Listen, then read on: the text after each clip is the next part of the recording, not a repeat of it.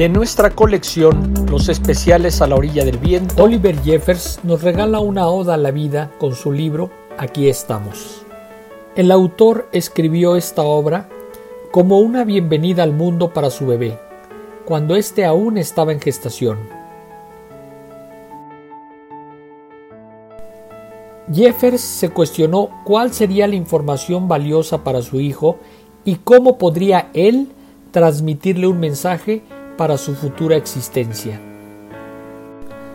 Así fue como se originó estas notas para vivir en el planeta Tierra, subtítulo de Aquí estamos.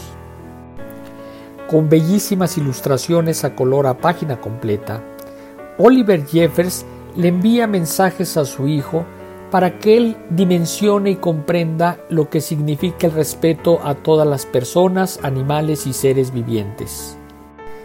También que él sepa que no está solo y que siempre habrá un semejante de distinta edad, raza y condición social dispuesto a ayudarle.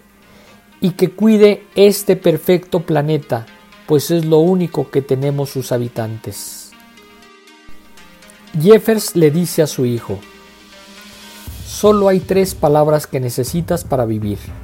Respeto, consideración y tolerancia. Quédate en casa leyendo. Oliver Jeffers nació en Australia en 1977.